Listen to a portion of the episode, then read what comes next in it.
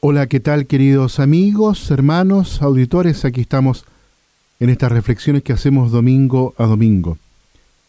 El Evangelio en esta oportunidad es la continuación de lo que Jesús dice a los apóstoles, a los enviados en la misión.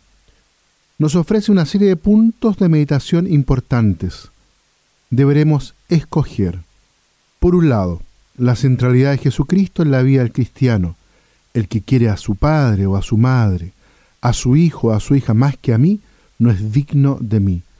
Una frase que no se debe leer en clave excluyente.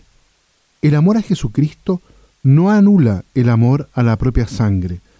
La clave de lectura es la centralidad del Señor y la fe en el amor que nos tiene, fuente del amor que tenemos por los nuestros y por el prójimo. Un segundo punto es el de la cruz. El que no escoge su cruz y me sigue no es digno de mí. Aquí la cruz quiere decir asumir el camino de Jesús en todo, con todas las consecuencias, también la de la cruz, es decir, con la posibilidad de sufrir por fidelidad al amor hasta el final. Evitemos, por lo tanto, una lectura de estas frases que consiste en adornar los sufrimientos de las personas.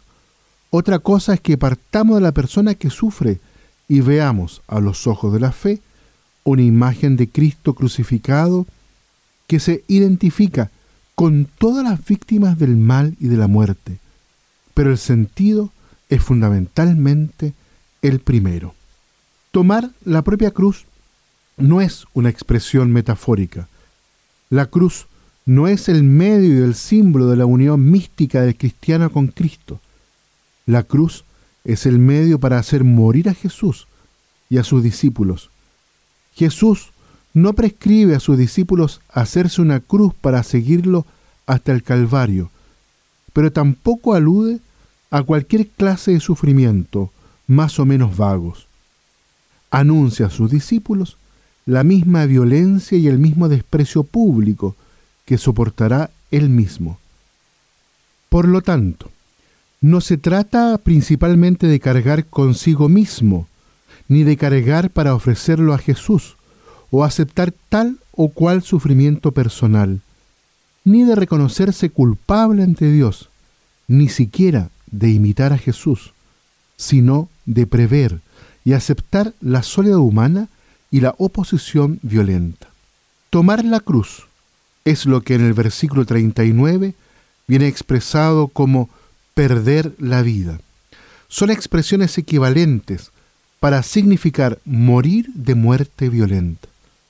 Pero Jesús dice a sus discípulos que esta disponibilidad hasta dejarse matar es la verdadera manera de ser uno mismo, de ganarse, de vivir.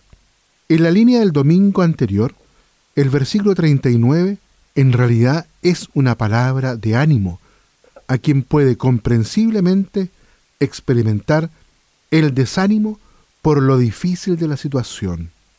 Muy bien, queridos auditores, vamos a dejar hasta aquí la reflexión en este día domingo.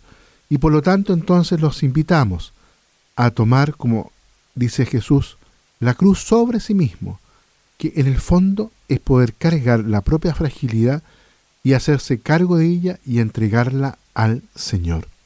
Que Dios los bendiga a todos y a cada uno.